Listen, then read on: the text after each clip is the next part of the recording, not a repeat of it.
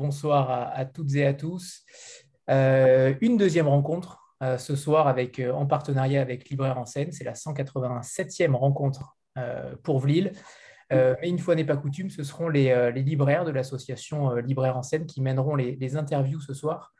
Je rappelle que Libraire en scène réunit 10 libraires indépendantes, 10 librairies indépendantes de l'Ouest parisien et cette association a aussi créé donc justement le prix Libraire en scène qui perdure depuis 2013, qui fête donc sa dixième édition cette année. Nous connaîtrons ainsi euh, le regain 2022 d'ici le 26 juin. Et donc, euh, vous pourrez choisir à travers les trois finalistes de ce soir et les trois autres qui, qui sont intervenus hier soir au travers de, de cette rencontre. Euh, quant aux rencontres Vlil, pour ceux qui ne les connaissent pas encore, elles existent depuis euh, avril 2020, en, plein confinement justement, où nous voulions donner la, parole aux éditeurs indépendants pour la plupart et, auteurs euh, rendus peu visibles sur la sphère médiatique et, par les médias traditionnels. Et chaque semaine, donc, une à deux rencontres sont ouvertes et gratuites pour tous, pour ouvrir vos horizons littéraires.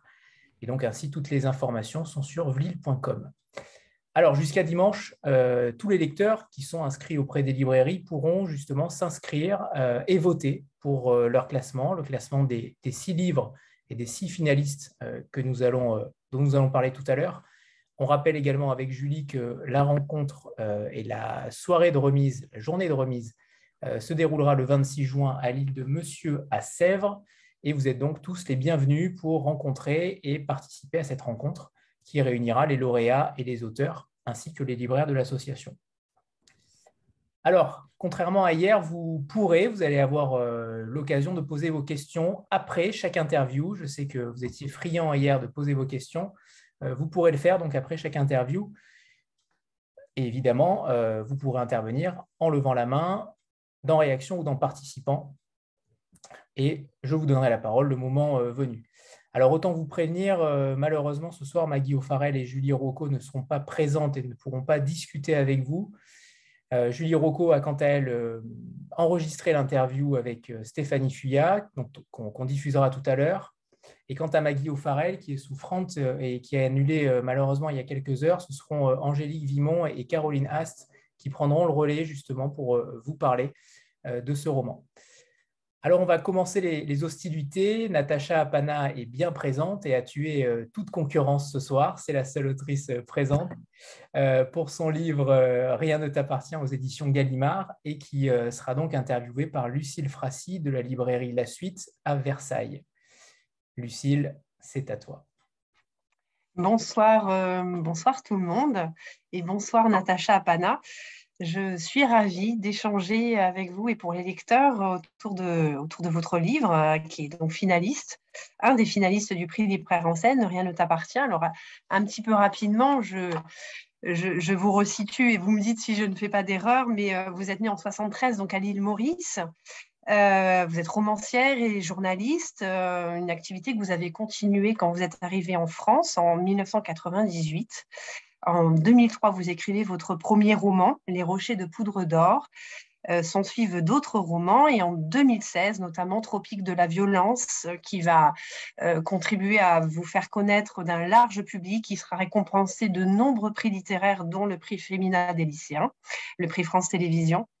Et puis, donc, en 2021, donc, des romans qui sont publiés chez Gallimard, Rien ne t'appartient.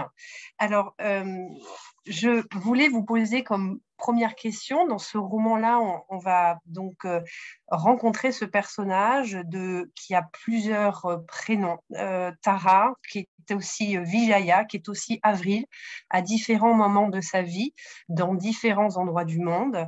et justement, c'est un personnage dont on ne sait pas l'âge, dont on ne sait pas exactement ce qu'elle a vécu et qu'on va découvrir, je dirais, comme de l'intérieur.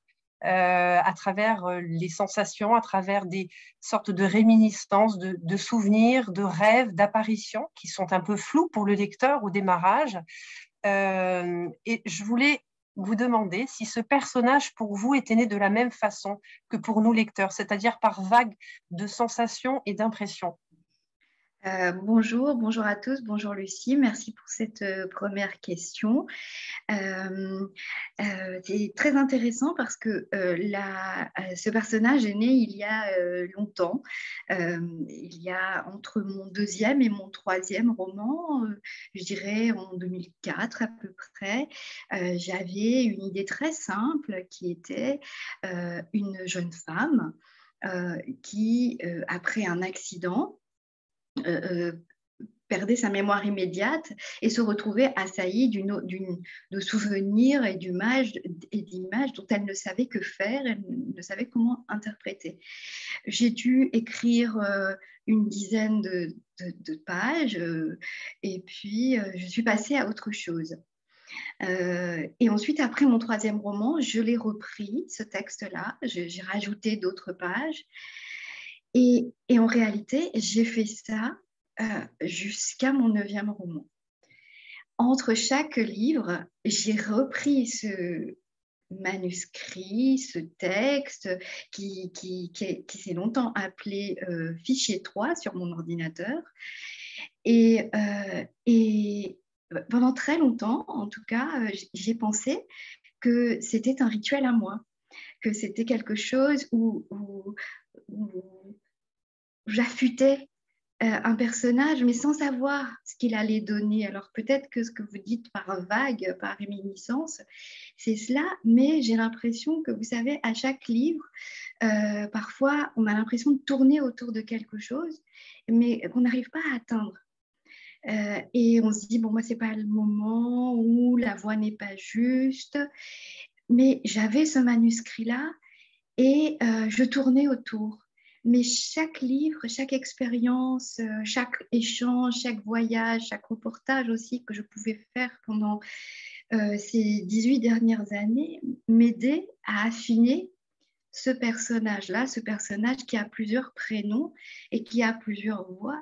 Et j'ai l'impression que, en effet, elle est née comme cela, dans une sorte de flou. Donc, la première partie, vous avez raison, c'est une atmosphère euh, euh, moite, une atmosphère glissante. Il y a quelque chose de, l'ordre du clair-obscur qui apparaît, mais c'est pour faire surgir quelque chose, parce que c'est une femme qui est à la recherche.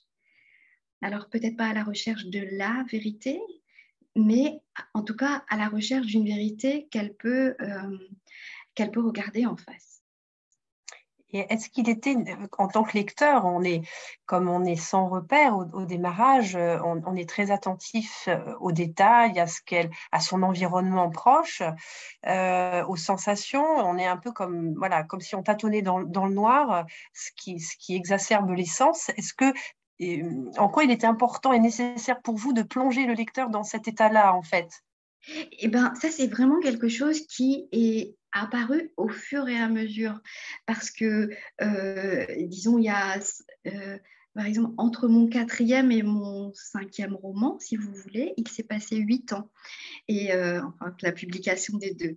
Et je, sais que pendant cette période-là, j'ai beaucoup travaillé sur ce texte-là, et, mais j'ai beaucoup travaillé sur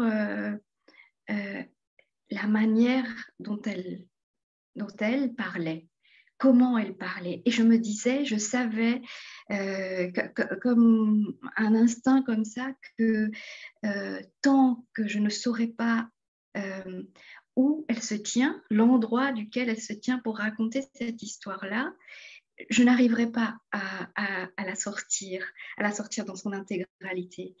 Et quand j'ai terminé mon roman qui s'appelle Le ciel par-dessus le toit et que j'ai repris ce fichier 3 en me disant, ben voilà, c'est une sorte, je ne sais pas ce que c'était, mais c'était mon rituel à moi, et que j'ai eu vraiment l'impression, la, certitude en tout cas, pas, pas l'impression, parce que l'impression c'est quelque chose que j'ai eu pendant longtemps, là j'ai eu la certitude que, euh, elle, que ce serait un livre euh, euh, physique que ce serait un livre euh, corporel, que, cette femme-là, euh, qui ne sait pas très bien qui elle est au début, va parler non pas, pardon, du point de vue de ses souvenirs précis, mais de va parler du point de vue de son corps de son corps euh, de, femme, d'endeuillée déjà parce qu'elle a perdu son mari, ensuite de femme qui ne se reconnaît pas, plus de puis de petites filles, de jeunes filles et de jeunes femmes.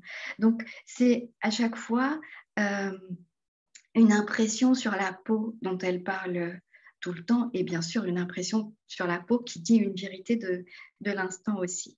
En tout cas, j'espère. Et cette, cette femme-là, euh, on, comprend assez rapidement qu'elle a vécu des choses euh, terribles, qu'elle essaie en quelque sorte de recoller les morceaux. Il y a cette idée un peu de, de, mosaïque et justement, il y a, donc cette, cette, partie de sa vie où elle se prénomme Vijaya, qui sont des pages extrêmement colorées, extrêmement euh, sensorielles. On a le goût, le... mais on ne sait toujours pas euh, exactement, en tout cas, où on est. C'est un, euh, c'est un pays qui n'est jamais nommé, mais où il y a euh, malgré tout une, tension, un climat euh, très pesant d'un point de vue politique, religieux. Est-ce que vous pouvez nous, le décrire un petit peu davantage? Oui, euh, j'aime à penser que c'est un, livre dont le contexte euh, géographique dépasse euh, euh, les frontières, dépasse les époques, parce que euh, au fil de toutes ces années où j'ai travaillé sur ce texte-là, où j'ai essayé d'aiguiser euh, la destinée de cette femme, la manière dont elle assume ou pas son corps, la manière dont les autres assument ou pas leur corps, euh, à travers mes lectures, à travers mon expérience parfois sur le terrain, je me suis dit, mais euh, cette femme-là, qui est dépossédée systématiquement, en tout cas pas, à, excepté les 13 premières années de sa vie, euh, en tout cas après, après ses 13 ans, elle est dépossédée systématiquement de son identité, de son nom, de sa culture, de sa langue, de la manière dont elle s'exprime, de la manière même dont elle aime je me suis rendu compte que cette histoire-là, elle traverse tous les pays. On retrouve ces expériences-là en Asie, en Afrique, en Europe, au Canada. Et c'est pour ça que j'ai essayé de ne pas, je ne voulais pas préciser euh, euh, le contexte euh, géopolitique, géographique précis. Ceci étant dit, l'atmosphère géographique euh, la nature, euh, euh, la, manière dont la mer et la, et, la, et la, verdure, le bleu et le vert sont ensemble. C'est directement inspiré du Sri Lanka, où, où, je suis partie il y a plusieurs années en reportage. Et à un moment donné, au cours de ce reportage, c'était après une année après le tsunami, euh, je me suis euh, enfoncée un peu dans, les terres et je me suis retrouvée dans un lieu avec des temples abandonnés. Et euh, c'était un lieu vraiment incroyable, magnifique, mais à la fois très effrayant. Parce que quand vous aviez l'impression que quand vous aviez le dos tourné, il y avait les, arbres qui continuaient à grandir. Vous savez, comme dans les films documentaires où on met en accéléré les lianes ça donnait cette impression-là. Et j'avais les poils là, de, vraiment du dos qui se dressait. Et je me souviens m'être dit ça, c'est un cadre pour un, roman. C'est vraiment un cadre euh, pour montrer euh, une sorte d'enfermement moite, un enfermement humide, quelque chose qui a été magnifique avant. On, on nous sentait, on sentait l'histoire, mais on sentait aussi la violence de l'histoire. Euh, ça, c'est vraiment le, cadre euh, climatique, si je peux dire, euh, de, ce livre-là. Ensuite, pour tout ce qui est de la langue, parce que c'est un pays où on impose une langue par rapport à une autre, où on impose une religion par rapport à une autre, là, je peux vous faire la liste de pays où c'est le cas où euh, on estime, ou un gouvernement ou un politique estime que euh, la langue est une langue est supérieure à une autre ou une religion est supérieure à une autre, c'est très direct, c'est directement lié à la colonisation, mais ça peut être tout à fait lié aussi à, des conflits internes, à, des conflits climatiques. Et j'imagine qu'il en est de même pour la condition des femmes. Dans le roman, c'est une fille gâchée.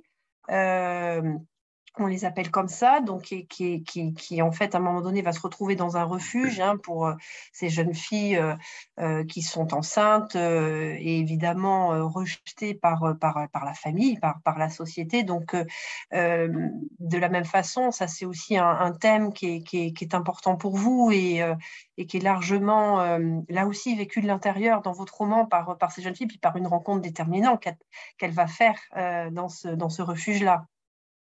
Euh, oui, en tout cas, cette partie-là, elle, euh, est importante parce que euh, je voulais qu'elle se retrouve entre, femmes. montrer à la fois la violence qui peut exister dans ces lieux-là, tenus par des en tout cas une femme extrêmement autoritaire, extrêmement dure, mais évoquer également, alors c'est un mot qu'on utilise beaucoup, une sorte de sororité, mais moi je dirais que c'est une sorte de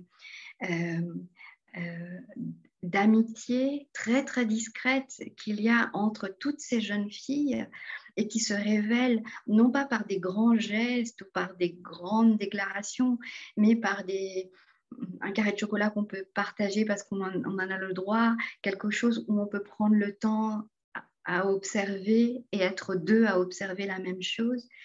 Euh, ça, c'est, je tenais beaucoup à cet endroit-là, cet endroit de domestication, cet endroit d'asservissement, parce que c'est un lieu où euh, euh, ces filles gâchées, comme vous dites, donc c'est des filles qui soit euh, ont perdu leurs parents, faisaient la manche, c'est des filles qui ont, ont, comment dire, ont euh, comment dire ça, c'est des filles soit qui ont, euh, qui ont couché avec des garçons trop tôt, euh, qui ont fait des choses qu'il ne fallait que la société disait, parce que c'est une société qui établit une règle de vie très stricte pour, pour les jeunes femmes.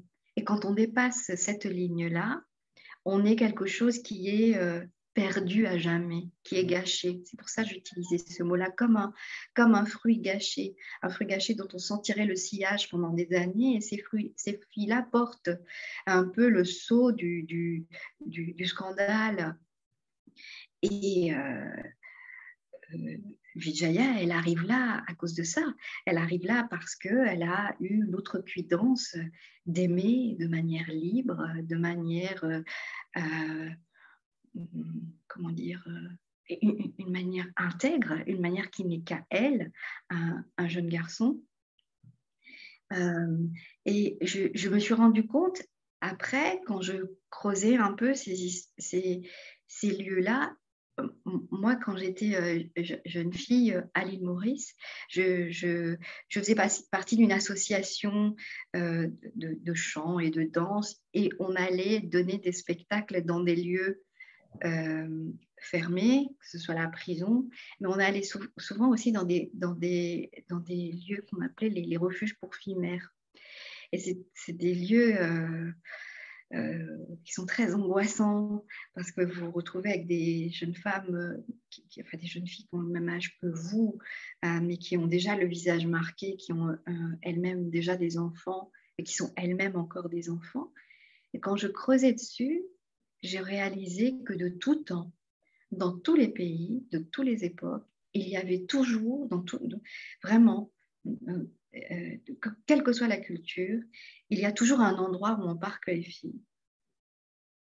Euh, un endroit pour les filles qui ont mal agi, en tout cas qui n'ont pas agi selon les règles de la société donnée.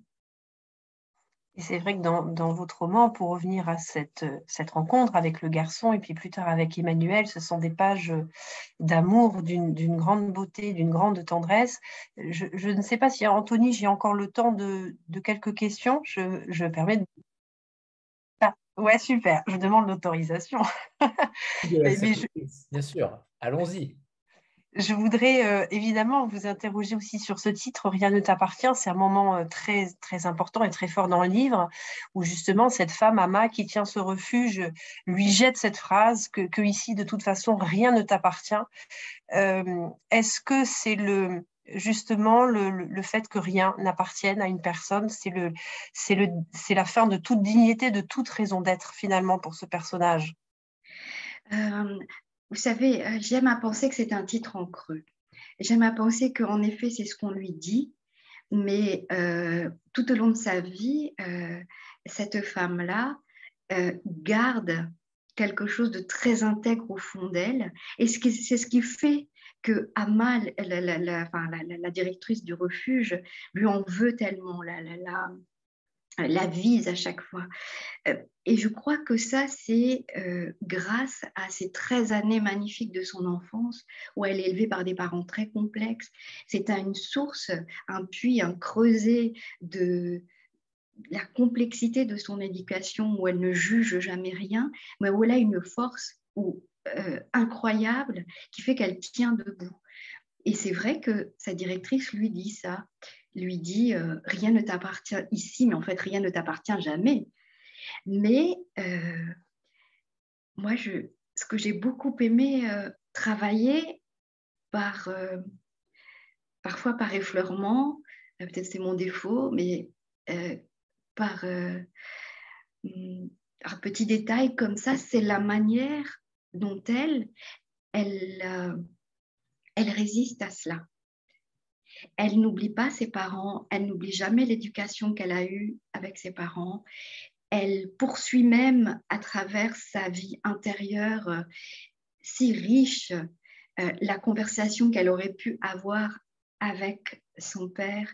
Et même quand elle-même, elle est la seconde de la directrice, elle ne va jamais aussi loin qu'elle. Elle garde cette part d'intégrité, d'humanité, de bonté, même, on peut dire, qui fait qu'en réalité, euh, si quelque chose lui appartient, et donc euh, c'est sa dignité, et c'est sa dignité de choisir, de choisir en tout cas jusqu'à son prénom aussi. Il y a quelque chose qui m'a beaucoup, beaucoup ébloui, je dois dire, dans votre écriture, c'est ce travail sur le mouvement. Euh, tout au long du roman, euh, Vijaya est à la fois dans, son coffre, hein, quand il y a cette attaque terrible. Alors, je pense qu'une majorité des personnes qui nous écoutent ont lu le livre, donc euh, je ne resitue pas davantage la scène. En même temps qu'elle a ce, dans son cœur ce sens qui pulse, qui est assourdissant, on a cette scène de Tara qui est accrochée à sa branche au moment où on a ce, ce raz-de-marée qui submerge la ville. Et puis, cette immobilité du corps aussi au début du roman, alors qu'il y a une, tempête dans ses, dans ses sentiments. Et cette phrase que vous avez euh, euh, où on est pareil à, un cauchemar quand on essaie de courir avec des jambes de plomb. Et c'est vrai qu'on a sans arrêt cette, ce, travail dans l'écriture entre ce mouvement, cette immobilité. Euh, et j'aurais aimé savoir comment vous avez travaillé justement ces rythmes d'écriture. je crois que pour moi, ce qui était vraiment la deuxième naissance de ce livre-là. Si on dit que la première est l'idée euh, du départ, la deuxième naissance, c'est à partir du moment où j'ai compris que c'était un livre qui parlerait du corps et que toujours, tout ce qui se passe ne passerait que par le corps. Par exemple, là, je vois euh, quelqu'un qui dit qu'il n'a pas lu le livre, donc euh, je vais essayer d'être de donner envie, mais de ne pas trop en dire. Euh, et il y a un moment où elle, il y a quelque chose d'assez terrifiant qui se passe, qu'elle ne voit pas. Elle est dans une position où elle ne peut rien voir, rien sentir, mais, euh, mais en réalité, dans ce noir-là, dans cet endroit colo, cet endroit restreint, tout lui vient. Et je me suis souvent demandé ce que c'était. Vous savez, quand on lit les histoires, euh, euh, et moi j'en ai rencontré euh, des histoires de survivants, de personnes qui sont passées à côté de quelque chose, ont frôlé de manière très proche la mort, le drame, le chagrin. ça ne se passe jamais en haut, ça se passe toujours là. C'est quelque chose de comme si c'est une mémoire euh, euh, de l'effleurement, une mémoire du toucher. Et c'est ça que vraiment j'ai essayé de travailler à faire. Je ne voulais pas qu'elle. Euh, d'ailleurs, elle ne peut pas. Elle ne sait pas analyser ou réfléchir de manière posée sur ce qui lui arrive. Elle ne sait que ce qui est arrivé à son corps et à son prénom aux différentes identités qu'elle a pu avoir et d'une certaine manière aux différentes enveloppes identitaires, euh, enveloppe de femme qu'elle a pu incarner. Est-ce que vous aviez déjà une, idée au début du, roman de finalement de ce qu'allait devenir votre personnage? Ou est-ce que c'est quelque chose qui s'est construit au fur et à mesure de l'écriture euh, et qui ne s'est pas imposé tout de suite à vous? Euh, Non, je savais. Je savais et je pense que c'est avec cette conscience-là qu'il y a cette la voix se fait vous voyez? Euh, il y a quelque chose, je crois, euh, à la fois de, serein et de vrai, d'authentique.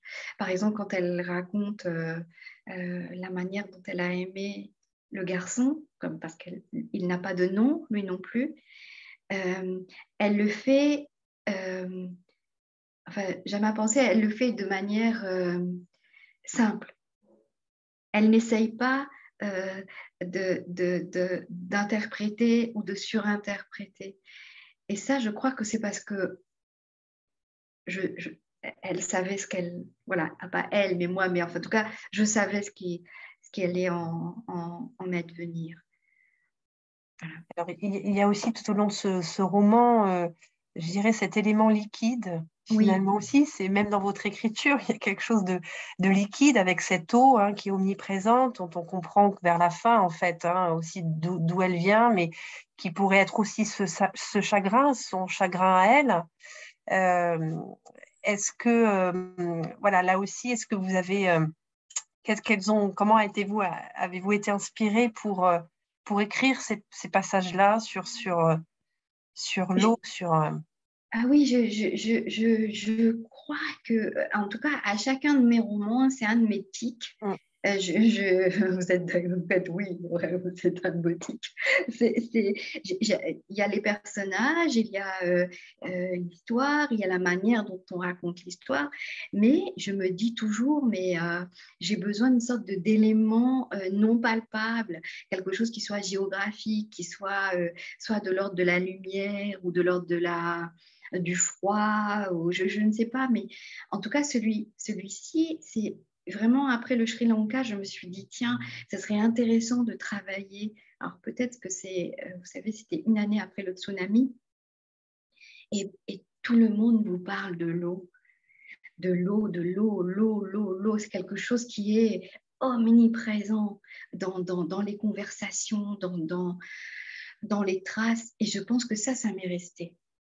Euh, et, euh, c'est pas, pour moi, ce n'est pas une surprise que le début, en tout cas, euh, quand, quand, commence sa fin ou quand commence son début, je ne sais pas comment dire pour ne pas déflorer, mais que ça, ça, commence après plusieurs jours de pluie.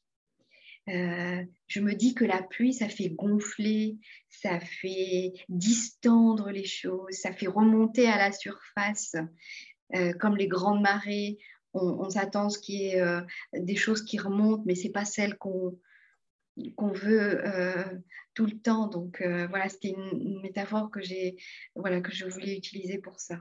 Parce que c'est un, un, livre d'aller-retour avec la mémoire, de se confronter à ce qui nous, à ce qui nous vient et, et d'affronter ce qui ne, veut jamais surgir. en, tant, en tant, que lecteur, on est, il est très difficile, en fait, je trouve, de, quitter ce personnage, de, lui lâcher la main d'une certaine façon. Est-ce que vous faites partie de ces romancières qui euh, ont du mal à quitter leur personnage à la fin de l'écriture d'un roman ou, est-ce qu'au contraire, euh, voilà, l'envol est pris et vous laissez votre personnage euh, s'envoler à ce moment-là? Ça dépend des livres. Mais pour Vijaya, vraiment, j'ai l'impression que je suis avec elle depuis longtemps.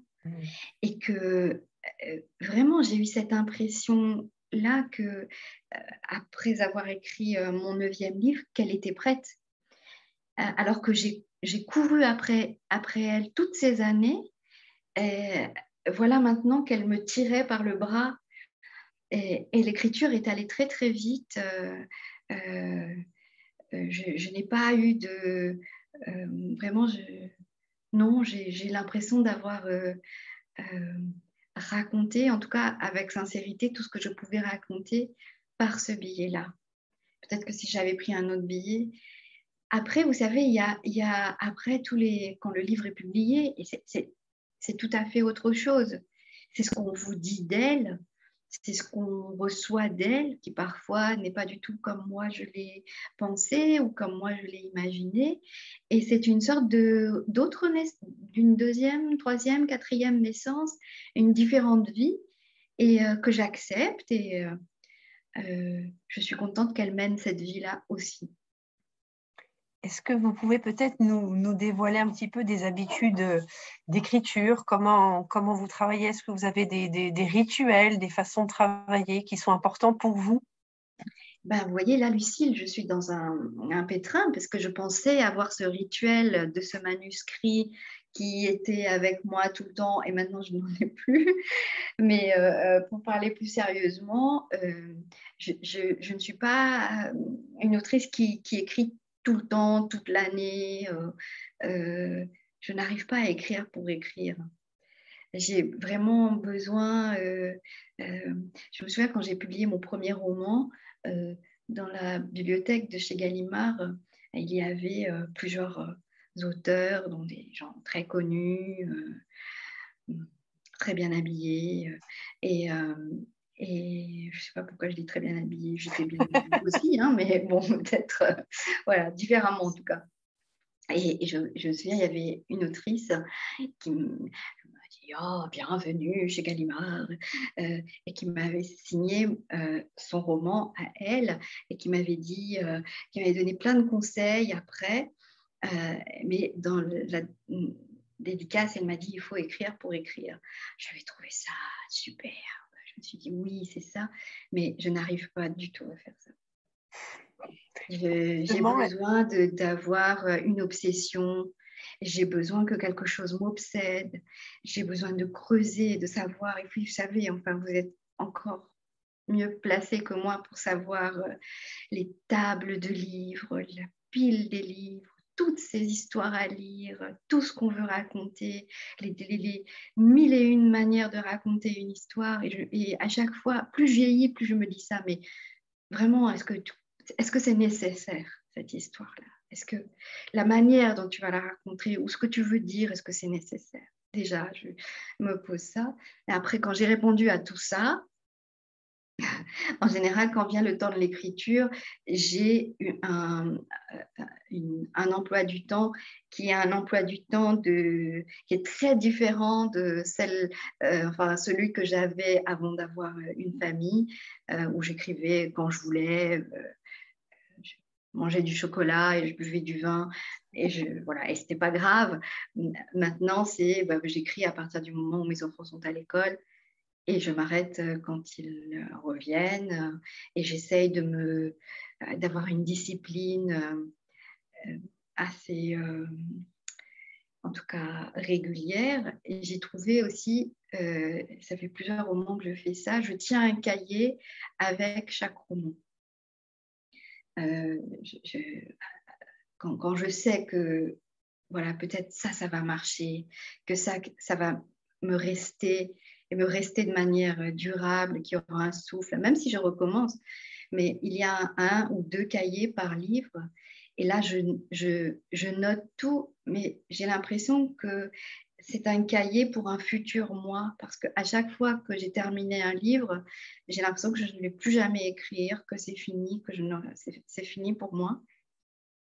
Et là, dans les moments de doute, j'ouvre ces vieux cahiers, en tout cas le cahier précédent, où je me vois écrire euh, euh, je n'y arriverai pas et je me dis bah, si tu y es arrivé voilà on, est son propre coach et on fait ce qu'on veut ce qu'on peut en tout cas. Voilà ce sont mes rituels euh, et je lis beaucoup. Est-ce que ça, alors, ça me donne deux questions. Est-ce que la première, c'est est-ce que du coup pour vous l'écriture c'est quelque chose de, difficile, enfin qui, qui, vous coûte apparemment, qui est à chaque fois il y a une forme de, de vide après, euh, après l'écriture et, la deuxième question derrière, quand vous dites que vous lisez beaucoup, est-ce que vous pourriez nous dire peut-être justement quels sont les livres qui euh, sont importants pour vous, qui ont pu être marquants dans votre parcours de, romancière? Oh Oui, alors je, ne sais pas si l'écriture me coûte. j'aime beaucoup, beaucoup ça. Peut-être c'est une des choses que j'aime le plus au monde. Pas parce que... Euh, euh, c'est pas parce que ça me fait du bien, mais très, très tôt, très jeune, quand j'ai commencé à écrire, j'ai eu l'impression que quand j'écrivais, j'avais ma place au monde que c'était le, seul endroit sur Terre où j'étais moi-même et avec moi-même. Et même quand il y a des périodes où je n'ai pas écrit, je repensais à ce sentiment-là. Et c'est toujours un sentiment qui m'anime quand j'écris. Donc c'est quelque chose que j'aime beaucoup faire, vraiment. Euh, les, journées où j'écris, c'est des très belles journées. Euh, sinon, dans, dans, la lecture, euh, est-ce que vous êtes là, Lucille? J'ai eu une petite couleur apparemment, je ne vous voyais plus. Oh, voilà, vous étiez figé. Mais vous étiez figé dans une belle expression, vous savez, vous n'étiez pas figé dans une expression étrange. Non, ce que je disais, c'est que moi, j'ai eu mes premières émotions, ça a été la poésie, ça a été Albert Camus, ça a été euh, euh, Shakespeare. Euh, voilà, mais je suis une grande lectrice de, romans contemporains et je, l'ai dit à, Julie quand je l'avais au téléphone, dans, la sélection, il y a deux romans que je trouve merveilleux. Donc, j'ai été moi époustouflée par le roman de Maggie O'Farrell et par le roman de Mariette Navarro merci en tout cas infiniment, Natacha. Il est temps de, céder la parole à nos autres super auteurs et libraires et lecteurs. Euh, merci en tout cas, merci infiniment. Merci Lucie. Mais avant, avant euh, est-ce que vous aviez préparé un petit extrait, euh, Natacha? Non, mais je vais, le, je, vais, je vais le lire tout de suite. Allez, ça marche. Merci. Est-ce que, en attendant, est-ce que certains ont des questions? Et sinon, on passera euh, au livre euh, Hamnet de Maggie O'Farrell, juste après la lecture de, de Natacha. N'hésitez pas à lever la main quand c'est le cas. Et on attend avec délectation la lecture de Natacha.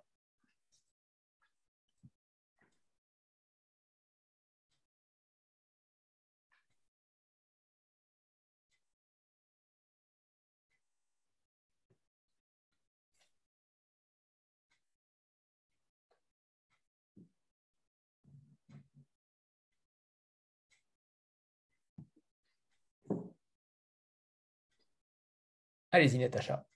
Euh, euh, vous voulez que je lise un paragraphe? Ça va? Comme vous voulez. Une minute, une minute, une minute trente? Ah, ah oui, quand même. ok, d'accord. Je, me disais que j'allais lire le, début parce que après j'ai peur de. Alors, faites comme vous, euh, comme vous, comme vous préférez.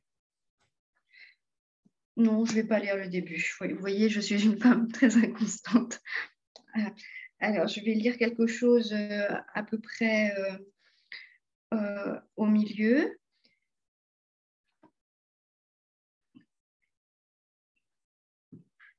Excusez-moi.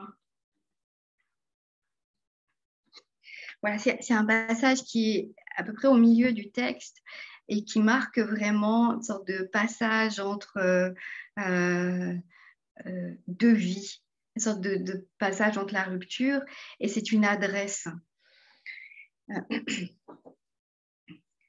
Jamais personne ne m'a expliqué ce que c'est qu'être une fille dans ce pays. Personne ne m'a dit Attention à la manière dont tu cours dans la rizière en agitant les bras comme si tu voulais t'envoler. Ne chante pas comme ça tous les matins quand tu te réveilles. Prends garde au sourire que tu offres à n'importe qui. Ne t'allonge pas sur la véranda à côté du chien pour écouter aux portes quand les gens viennent voir ta mère. Ne t'assieds pas tous les soirs sur les genoux de ton père. Ne te lave pas les cheveux près du puits sans te préoccuper de qui peut te voir. Ne ris pas à gorge déployée. Ne te mets pas à danser quand ta chanson préférée qui parle d'amour et de chagrin passe à la radio. Et surtout, ne ramasse jamais, jamais une fleur de frangipanier fraîchement tombée pour la mettre derrière ton oreille. Personne ne m'a dit que sur le chemin, au-delà du jardin, de la rangée de bananiers, au-delà de la rizière, il y a des gens qui regardent comment grandissent les filles, qui surveillent leur poitrine qui pointe sous le chemisier, leurs tailles qui se creusent, leurs hanches qui s'arrondissent. Personne ne m'a dit que j'étais stupide quand je prétendais qu'un jour, vraiment, il me pousserait des ailes et que j'en m'envolerais libre comme un oiseau. Personne ne m'a dit qu'il fallait désormais danser avec moins d'envie, moins de passion, qu'il serait bon d'enlever les grelots, le rouge aux lèvres, le noir aux yeux, et que le samedi de la fête après carême, il serait plus sage de jouer le rôle de paysanne ou de villageoise au lieu de celui de l'élu dont la bouche est close, mais dont le corps mime toutes les langues de l'amour. Personne ne m'a jamais dit écoute bien la radio quand elle parle de ces gens qui sont sortis de leur lit en pleine nuit par des soldats et qu'elle annonce que la mort est brutale, que la mort est violente. Personne ne m'a dit demande à ton père ce que signifie la mort par pneu enflammé. Demande à ta mère ce que c'est qu'une fille gâchée. Demande à la cuisinière que tu appelles affectueusement Aya, demande-lui où est sa famille. Demande à Roy comment son œil est mort. Insiste pour savoir pourquoi il est parti? Personne ne m'a dit, écoute bien la radio, un jour ce sera toi à genoux. Personne ne m'a dit, profite de ce ciel, de cette terre, de cette eau pendant qu'il est encore toi. Vautre-toi dedans, plonge, avale, étouffe-toi un peu avec. Bientôt, ça sera fini. Bientôt, tu sauras ce que c'est une fille de ce pays. Merci, Natacha. Merci à vous. Merci. Alors, s'il n'y a pas de questions, on va passer au trio euh, chez Belfond, euh, Maggie O'Farrell n'étant pas là, euh, c'est Anne Burzinski de la librairie L'écriture à Vaucresson qui devait l'interviewer et qui va donc dialoguer cette fois avec Angélique Vimon, qui est relation libraire, et Caroline Ast, éditrice chez Belfond, et qui vont donc échanger sur Amnet et l'univers de Maggie O'Farrell. Merci. Merci Natacha. Au revoir. Bonsoir tout le monde. Bonsoir. Alors déjà, je voulais je voulais remercier Lucille et Natacha pour ce moment qui était un peu hors du temps. Et euh, Natacha, je tiens à dire que j'ai genre encore la chair de poule de l'extrait que vous venez de lire. En fait, je ne m'en remets pas. c'était vraiment magnifique. Et je ne sais pas si c'était... Euh, euh, alors, je ne sais pas si c'est moi ou si c'était volontaire de votre part, mais c'était juste pour vous dire, moi, cet extrait-là, il m'a évoqué Antigone de Anouilh. Et je ne sais pas si c'était quelque chose que vous aviez en tête ou pas, mais il y a vraiment un moment où elle dit, euh, euh, en gros, qu'on lui a toujours dit, euh, il ne faut pas toucher à la fuyante eau froide, etc., etc. Elle fait un ensemble de choses où il ne faut pas faire quand on est une femme. Et, et, quand, et en fait, dans son espèce à la fois de, de droiture, d'intégrité, mais quelque part aussi de, de côté un peu enfantin dans son courage, on va dire, et où elle conclut en disant, mais moi, je ne veux pas comprendre. Et en fait, ce passage-là m'a fait penser à votre texte et pour moi, c'est un très grand compliment. Hein. C'est pour ça, euh, comme je vous disais, euh, les poils ne sont pas venus pour rien. Mais je le prends comme un grand compliment. Merci beaucoup. Merci mille fois. Avec plaisir. Merci à vous. C'était vraiment beau, toutes les deux. Euh, impressionnant. Alors du coup, bah, moi, je vais vous parler euh, avec les filles euh, de Hamnet, de Maggie O'Farrell. Donc, je suis ravie qu'ils soient encore là, évidemment. je mhm. l'aime d'amour. Euh, donc voilà. Alors, donc Maggie O'Farrell, vous connaissez très probablement son nom. C'est une auteure irlandaise que certains ont pu connaître, notamment avec l'étrange disparition d'Esme Lennox ou Ayam Ayam Ayam, peut-être.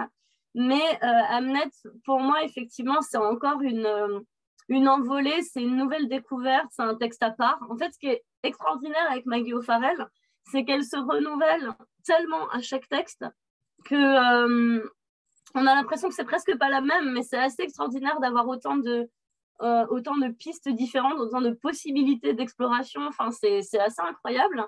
Et d'ailleurs, ça me fait rire parce que évidemment, j'ai énormément conseillé Amnet dans ma librairie. Euh, et j'ai énormément eu de clients qui sont venus me dire euh, c'est tellement beau, c'est tellement bien écrit, qu'est-ce que je peux avoir qui ressemble à Amnet ah, Merci Génial Alors en fait, les autres textes de Maggie O'Farrell sont géniaux, mais ils ne ressemblent pas à Amnet non plus. En fait, Amnet est vraiment à part. Donc euh, effectivement, on peut difficilement trouver deux livres comme celui-ci, et c'est bien pour ça que je suis ravie qu'il en soit encore là. Euh, il le mérite vraiment profondément et Maggie aussi. Et j'espère bah, que, que, ça va aller pour elle et qu'on pourra bientôt euh, en parler euh, plus directement avec elle aussi. Alors, Amnet, ce qui est drôle avec ce texte, je trouve, c'est que dans un premier temps, quand on le voit, en fait, tout le monde a un peu la même réaction. Euh, on a presque envie de dire, mais euh, ils ont fait une coquille chez Belfond, ils n'ont pas vérifié la couverture, ou enfin, il y a un problème de lettres, ou euh, enfin, un peu, tout le monde avait un peu cette, cette réaction, même quand on en parle en librairie, de dire, bah, vous avez lu Amnet Et ils sont là, genre, c'est gênant, mais je crois que vous, vous trompez un petit peu dans le titre, madame. même faire des farces hein, chez Belfond. ouais, c'est ça, c'était une bonne blague, coucou Caroline. Et, et, du coup, c'est très drôle parce que tout de suite, on est tout de suite, on est justement dans, un titre qui interpelle. Et ça, j'adore. Euh, en plus, on est avec Belfond, j'ai envie de dire les titres qui interpellent. Vous en avez quelques-uns. On ne reparlera pas des Pérogon pendant 6000 ans, mais enfin voilà. Je savais qu'il allait venir sur le tapis. mais donc, bref. Et donc, c'est vrai que tout de suite, on a un titre qui interpelle. On se dit, mais Hamnet. Et donc, ça, c'est génial parce que tout de suite, c'est bah, en fait, c'était le fils de William Shakespeare qui est décédé à l'âge de 11 ans, a priori de la peste. Et euh, environ 3-4 ans plus tard, son père écrivait juste une des pièces les plus connues de l'histoire de l'humanité qui portait le prénom de son fils, puisque finalement, Hamlet, euh, à cette époque-là, c'était l'exact équivalent de Hamlet. C'était euh, comme Sandrine écrit SA ou Sandrine écrit CE, quoi, quelque part, c'était une différence d'orthographe. Mais c'était vraiment le prénom de son fils. Et c'est devenu la pièce de théâtre emblématique sans qu'on sache ce qu'il y avait derrière finalement euh, pour William et tout ce que ça pouvait représenter, le choix de ce prénom en fait quand même. Et donc, euh, bah, ce livre précisément, on va nous parler donc du fils de William Shakespeare, Hamlet, de sa mort donc, mais surtout de, euh, de la vie, j'allais dire, parce qu'on est loin d'être uniquement sur ce deuil ou sur la peste, on est vraiment sur une histoire de famille, sur les Shakespeare intimes, quelque part, moi, je me suis fait la réflexion en lisant ce livre. Punaise, je me suis jamais demandé si William Shakespeare avait une famille. Je me suis jamais demandé si William Shakespeare avait été amoureux, s'il avait des enfants. C'est quand même un petit peu absurde pour un gars qui a autant écrit sur l'amour. Mais je m'étais vraiment pas posé la question. Et en fait, là, vous entrez chez les Shakespeare. Donc, qui était la femme d'eux, j'allais dire les enfants d'eux, qui était William dans l'intimité.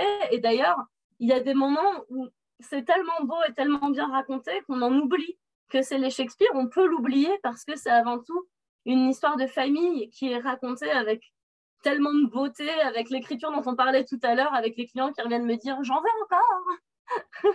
c'est vraiment ce, ce, côté où effectivement on vous emporte dans une écriture qui est tellement belle, tellement vivante. On vous parle avant tout de personnes. On vous parle de lieux, on vous met des images dans les yeux, etc. Et donc, on peut aussi en oublier que c'est les Shakespeare. On n'a pas besoin d'être passionné par la famille Shakespeare pour aimer, aimer Hamlet. Absolument pas, en fait. On se laisse porter en se disant, mais c'est extraordinaire cette écriture, c'est extraordinaire ces gens, c'est extraordinaire ce paysage. Et c'est tout, est, tout est une découverte et un voyage, quoi. C'est extraordinaire. Et alors, du coup, moi, j'ai découvert euh, dans les remerciements, en fait, du livre, à la fin, euh, l'auteur, donc Maggie O'Farrell, remercie euh, son professeur de littérature qui, en 1989, lui a parlé d'un certain, justement, dans un cours, lui a parlé d'un certain Hamnet. Donc, c'est là qu'elle a appris finalement l'existence d'Hamnet. Et alors, moi, ce que je me demandais, c'est, euh, Caroline, Angélique, est-ce que vous savez finalement si l'idée est venue en fait dans la foulée, enfin, si elle s'est dit c'est génial cette histoire et est-ce que ça, elle s'est dit potentiellement ce sera un livre et elle a laissé maturer, ou si c'est, ça lui est revenu plus récemment en se disant c'est vrai, il m'avait parlé de cette anecdote et ce serait génial. Enfin, à quel moment ça, ça naît ce genre d'idée ou ça revient en fait euh, c'est une bonne question. Je ne saurais pas complètement y répondre parce que je ne veux pas parler à sa place et je ne lui ai pas posé directement la question. Ce que je, peux dire, c'est que pour revenir sur ce que, tu disais avant, je crois que Maggie O'Farrell, c'est vrai qu'elle a cette faculté assez extraordinaire de, passer d'un...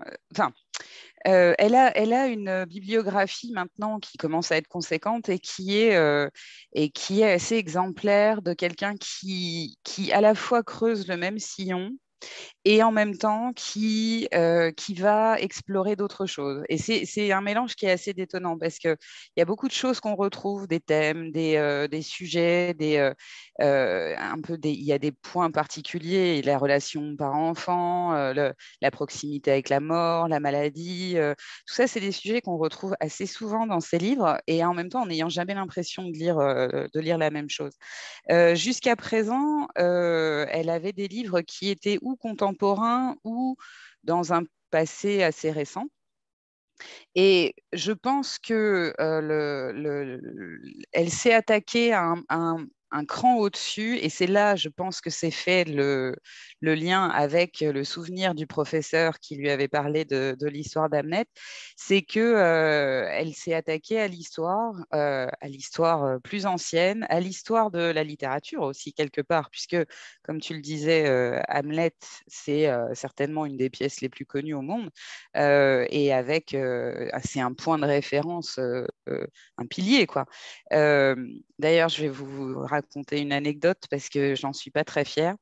Euh, la première fois que son agent m'a parlé du projet, c'est comme ça que ça se passe. Hein. Souvent, euh, pendant les foires, donc à Londres ou à, Francfort, euh, on rencontre les agents de, nos auteurs et on leur demande avidement des nouvelles de, nos auteurs et ce sur quoi ils sont en train d'écrire parce que voilà, on, veut savoir et puis on a des budgets à faire. et, euh, et quand euh, son agente m'a dit euh, Ah, c'est super, elle écrit, elle écrit son nouveau roman, c'est sur Shakespeare, je me suis mais fissurée de l'intérieur en me disant Ça y est, elle, elle fait. comment dire euh, il y, a souvent, en Angleterre, bon, elle est irlandaise certes, mais je l'associe quand même euh, plutôt aux auteurs anglo-saxons. Euh, il y a il y a il y a une sorte de passage obligé. Quoi. Il faut se confronter à Shakespeare ou à Jane Austen, c'est les deux. Et, et, je me suis dit, ça y est, elle tombe là-dedans et elle nous fait son exercice shakespearien. Et, du coup, j'étais pas la plus enthousiaste au début en attendant ce livre-là. Donc, je, l'ai vu arriver. En plus, pareil, je me suis dit, mais pourquoi Hamlet et pas, et pas Hamlet? Euh, qu'est-ce que c'est, etc. Et puis, bah, je l'ai ouvert et là, bon, ben, sa magie a opéré. Et surtout, je me suis dit, mais que j'étais vraiment de mauvaise foi parce que je lui avais pas accordé son, propre bénéfice du doute, en quelque sorte, qui était d'avoir cette faculté extraordinaire de dépasser l'histoire en réalité et, les, codes, les codes obligés, mais pour faire un, de ses livres les plus personnels en réalité, alors qu'il parle de, grandes figures et d'une histoire qu'on pourrait connaître ou qu'on croit connaître et qu'on découvre complètement dans ce livre-là. Et donc, pour revenir encore une fois à ta question, je pense que c'est une espèce de trajectoire un peu double qui est déjà, je ne crois pas qu'elle aurait pu faire Hamnet au début de sa, de sa carrière. Euh, et qu'il lui a fallu certainement tous les livres qu'elle a écrits pour peut-être oser s'attaquer à ça. Euh, et par ailleurs, euh, je, pense aussi qu'elle elle bouclait une sorte de boucle avec ses influences d'origine et certainement avec ce professeur. Euh, et je voulais juste dire euh, aussi que je dois vous transmettre ses plus plates excuses parce que vraiment, elle jusqu'au bout, elle a essayé de, venir. Euh, mais voilà, on a toujours un petit Covid qui traîne et donc elle est au fond de son lit et elle pouvait plus parler en, réalité parce que je pense que si elle avait pu parler, elle, aurait essayé, mais là, elle avait plus de voix et elle toussait. Enfin bon, bref.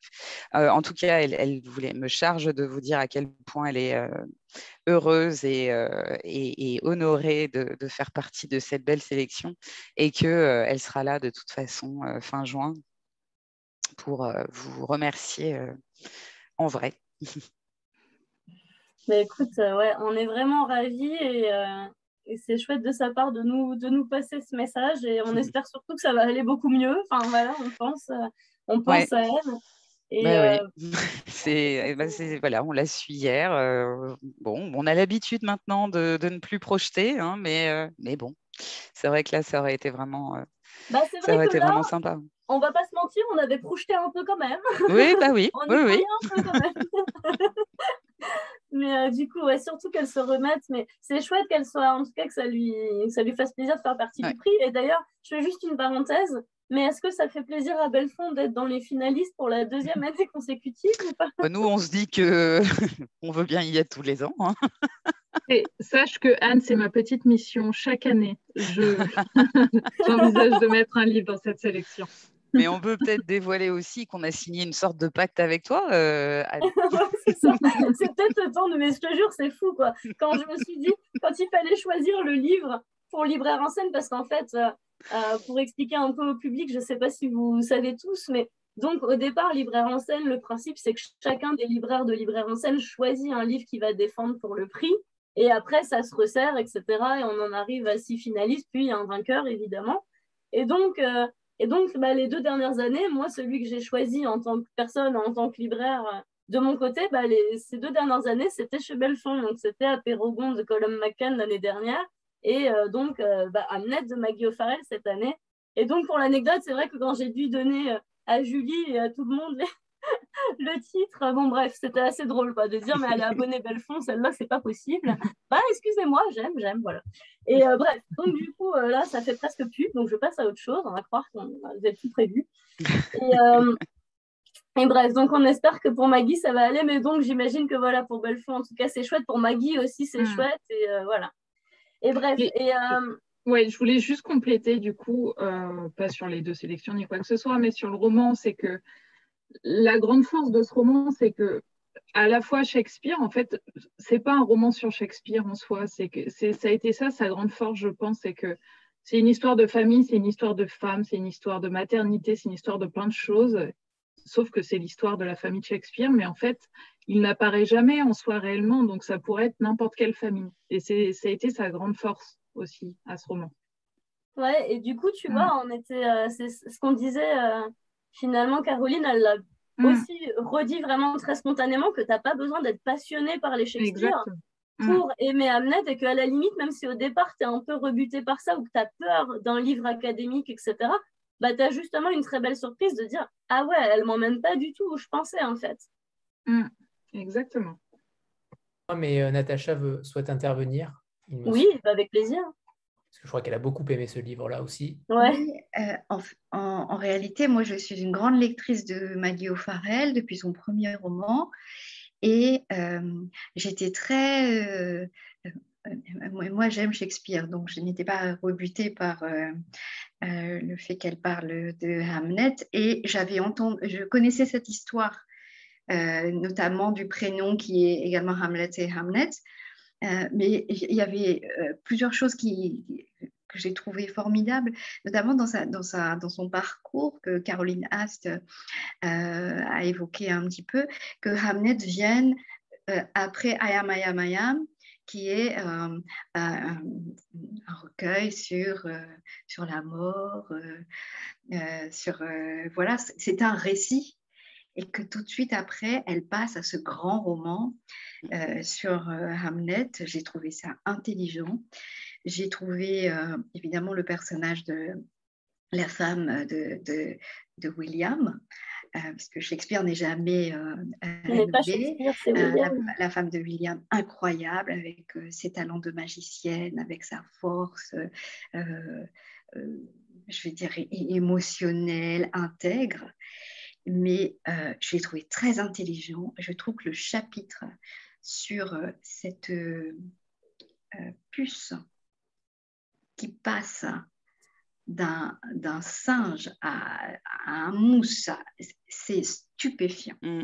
Donc s'il n'y a mm. que, quelqu'un hésite, il faut lire ce chapitre-là et il n'hésitera plus. Oui, puis il résonnait assez fort en temps de pandémie, je dois dire. Oui, absolument. Absolument, mmh. absolument. Et d'ailleurs, je trouve ça très intelligent parce que euh, la manière dont elle a, euh, intégré, le fantôme du fils, qui vit encore dans sa jumelle, et le fantôme dans la pièce elle-même. Et, à la fin, enfin je, trouve ce livre superbe.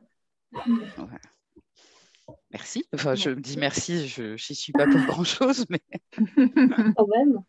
Et euh, du coup, moi, je me disais, parce que justement, on parlait de la grande différence, à savoir qu'elle passe du contemporain, voire du récit, euh, à quand même une histoire bah, qui est très librement inspirée, mais qui est quand même très inspirée de la vraie vie des Shakespeare, même si après, on passe en littérature et on adapte et, et, on, et on, y met sa plume et, et sa liberté.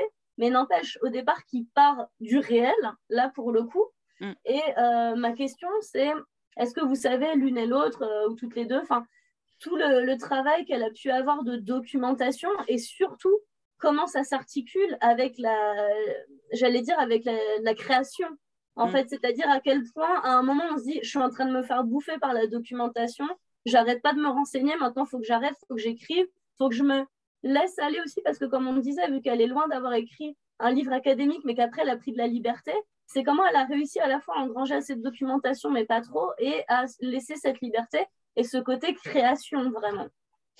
Oui, bah ça c'est, euh, enfin ça pour le coup on en avait parlé et c'est euh, euh, un travail préliminaire et qu'il faut oublier ensuite. Euh, mais c'est souvent le cas. Enfin, euh, souvent quand les, auteurs euh, s'appuient sur, par exemple, bah, je reprends notre deuxième auteur favori, Colum McCann, pour faire Aperogon, il avait là aussi engrangé de l'expérience, de, des connaissances, des notes, des, et puis alors un peu dans tous les sens. Hein.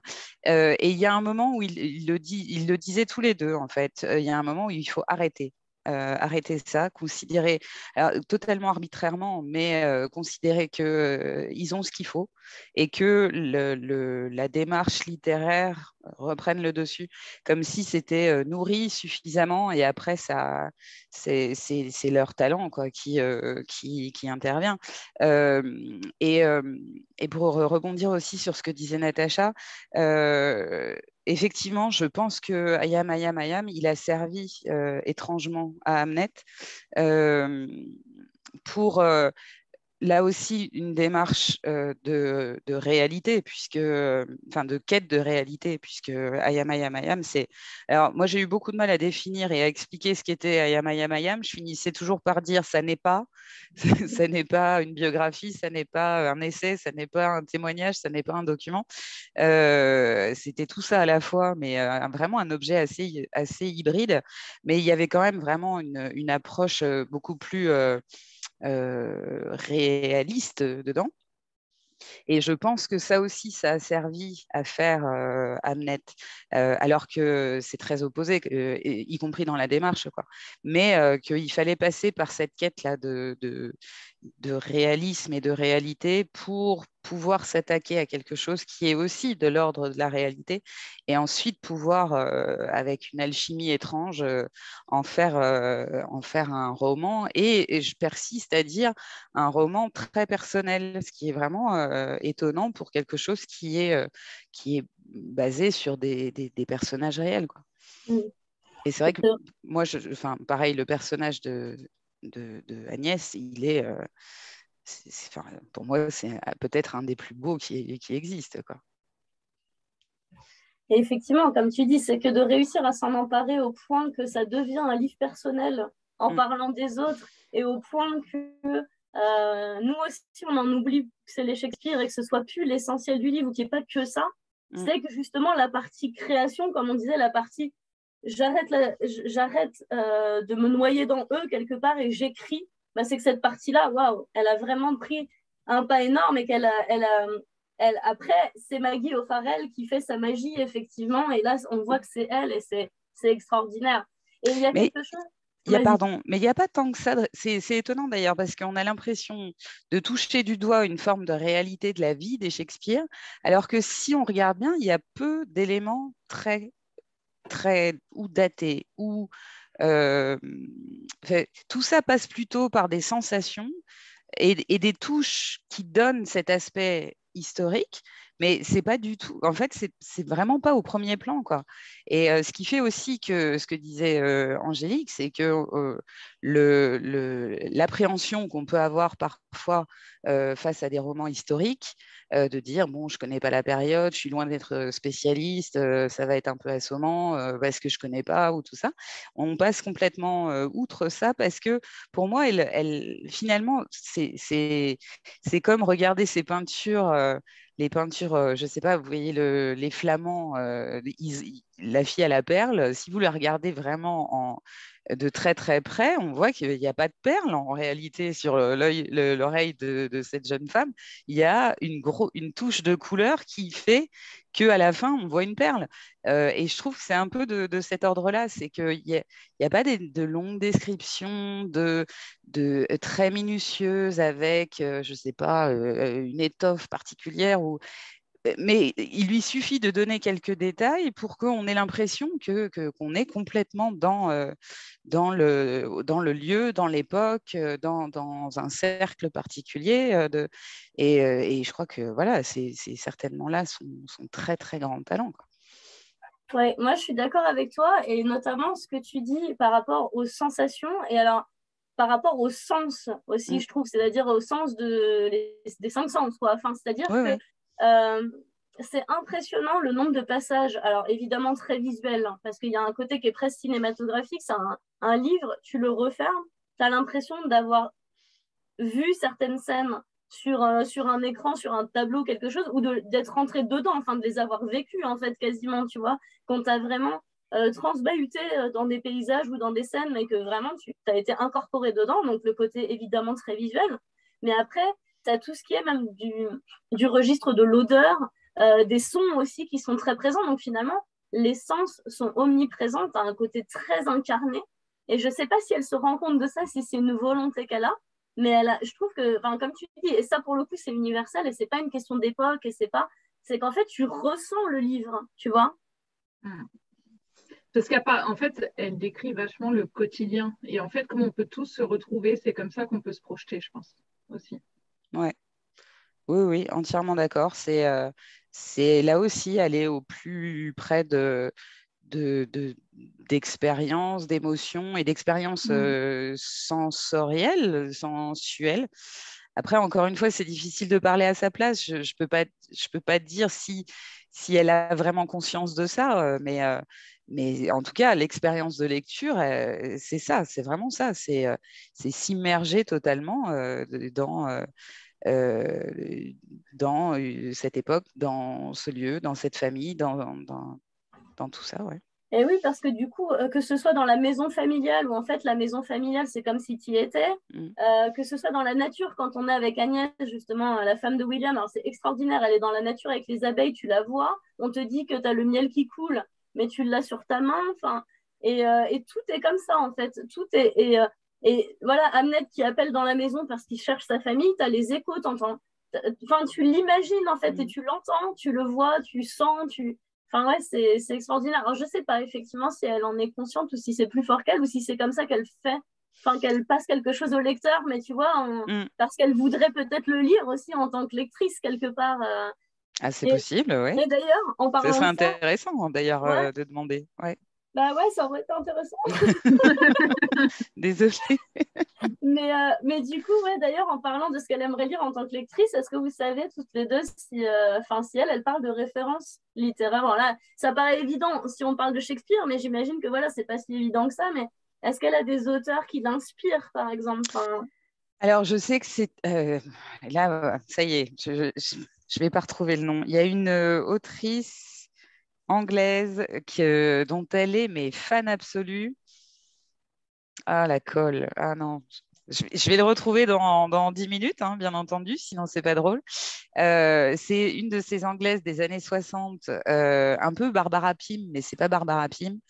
Euh, c'est ces autrices anglaises qui, je, à mon avis, et là je partage totalement son, son, son, point de vue là-dessus, qui sont complètement sous-estimées, euh, qui, sous des apparences un peu légères, euh, en fait, euh, sont, déjà de, grandes féministes ignorées et, et, arrivent à parler de, choses beaucoup plus graves que, que, que l'apparente légèreté qui peut se dégager de, de ces livres-là. et ça, je, je, suis en train de me retourner le cerveau pour retrouver le, le nom de cette autrice. Ah, ça, là, c'est parti. Mais, mais c'est vrai que, et enfin, lors d'un déjeuner, on en a parlé en plus, mais pendant, pendant une heure, sur ça, sur... Euh, et c'est marrant d'ailleurs que ça soit souvent... Bah, c'est pas marrant d'ailleurs, mais c'est les femmes, euh, les autrices, de, encore plus à cette époque, euh, elles étaient un peu condamnées à, faire des espèces de bluettes parce qu'on n'allait pas non plus les considérer comme des grandes des grandes littéraires. et du coup, il y a une espèce d'élégance dans, dans, une fausse légèreté, euh, mais qui permet de, traiter d'autres sujets. Quoi. Et ça, euh, et je vois très bien pourquoi euh, c'est des, autrices qui peuvent, qui peuvent la toucher, Maggie O'Farrell. C'est que au début, au tout début, ses premiers livres, il y avait, y avait, alors y avait, ils n'étaient pas légers, hein, parce que quand tu es parti, c'est quand même quand même pas la franche rigolade, mais mais il y avait une espèce, je pense qu'elle était pas, bon, elle était très jeune, bien sûr, mais il y avait une petite retenue, c'était une, petite histoire, entre guillemets, enfin, même si le livre était déjà extrêmement beau, extrêmement poétique, mais elle, et longtemps, elle a été, elle a été catégorisée, c'est très vilain comme mot, mais catégorisée quand même, comme auteur féminine pour les femmes. Et d'ailleurs, nous, enfin, je sais que euh, c'est au moment de, duquel, je crois que c'est pour Assez de bleu dans le ciel, où on a pris conscience que nous-mêmes, sur les couvertures, par exemple, on tombait un peu là-dedans. On tombait dans euh, l'incarnation des personnages, et donc il y avait une femme sur la couverture. Et en fait, c'était presque inconscient. Et je, me revois dire à, ma chef euh, de l'époque, Françoise, tout à coup, j'ai eu une espèce de, rébellion féministe pour dire, mais euh, finalement, pourquoi est-ce que sur les couvertures, elle avait toujours un peu le même style et je pense qu'il qu'il la maintenait un peu euh, en deçà de, de des, qualités qui se révélaient au fur et à mesure de, de ses livres. Et c'est là qu'on s'est dit qu'il fallait qu'on, revoie nos, euh, nos couvertures. C'est un peu anecdotique, mais ça accompagnait le, son évolution et la place aussi qu'elle a prise au fur et à mesure dans, dans le, paysage littéraire anglais ou anglo-saxon.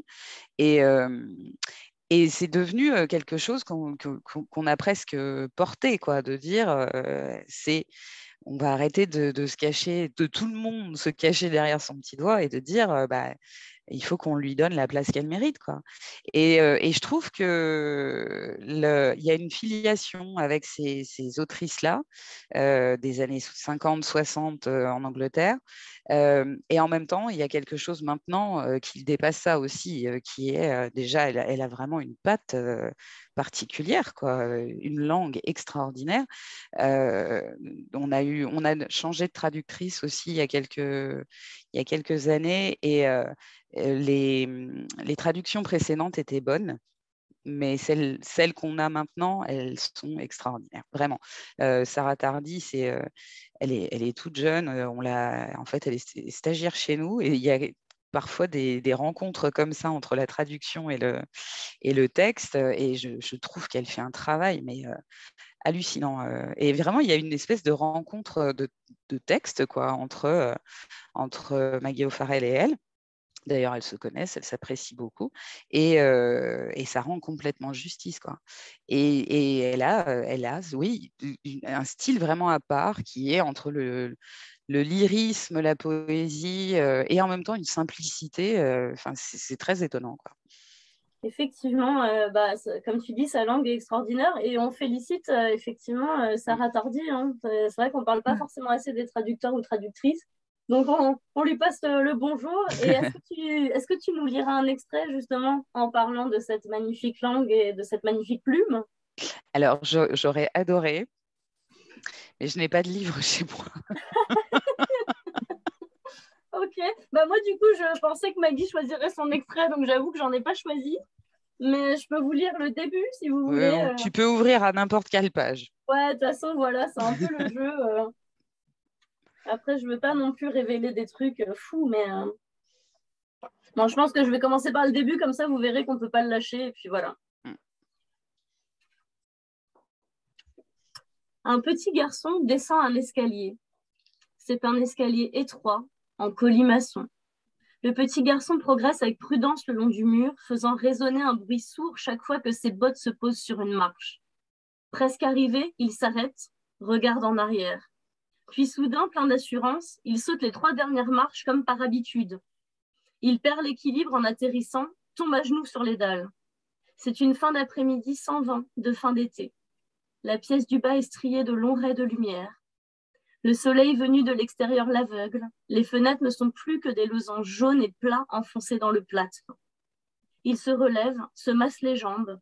Il regarde d'un côté, vers le haut de l'escalier, puis de l'autre, sans parvenir à se décider. La pièce est déserte, le feu rumine dans l'âtre, la fumée s'élève en doux tourbillon sous les braises orangées. La douleur dans ses genoux bat au même rythme que son cœur. Il reste immobile, une main posée sur la planche de la porte près de l'escalier, le bout en cuir de sa botte levé, prêt à détaler à s'enfuir. Ses cheveux clairs, presque dorés, forment des épis sur sa tête. Il n'y a personne ici. Merci. Merci Yann, merci à, toutes les trois. Euh, on va donc euh, passer à la troisième, euh, troisième finaliste pour, pour ce soir, c'est Julie Rocco. Euh, pour son livre Fury aux, éditions Actes Sud, qui a été euh, interviewé il y a quelques jours par euh, Stéphanie Fuyat de la librairie Au Pays des Livres à Colombes. Et vous pourrez poser vos questions tout à l'heure à, Nolwenn et Caroline de Salaberry qui, qui travaillent chez, chez Actes Sud et qui sont là pour la représenter. donc, je vous demande quelques instants pour que je puisse partager l'interview. Logiquement, vous devriez la voir. Confirmez-moi cela. Oui, c'est bon. Alors, c'est parti. Bonsoir, Julie Rocco. Euh, je suis très heureuse et on est très heureuse de vous recevoir pour parler de votre magnifique roman Fury, qui est en lice pour le prix Libraire en scène. Julie, je vais commencer par vous présenter. Vous avez fait des études de lettres, de sciences politiques et vous travaillez actuellement au Parlement européen. Fury est votre premier roman. Il a été publié en 2021 chez Actes Sud et a déjà remporté plusieurs prix. Le prix envoyé par la Poste 2021, le prix du jury des jeunes romanciers 2021 et le prix de la librairie 1000 pages. Fury, c'est un roman qui se passe en Turquie, en Syrie, à la frontière, à une époque euh, très récente. C'est la guerre en Syrie, avec des populations qui s'étaient euh, soulevées contre Bachar el-Assad dans la joie, dans l'espoir, et qui aujourd'hui sont prises entre deux fléaux aussi cruels et sanguinaires l'un que l'autre, la répression du régime syrien et l'État islamique.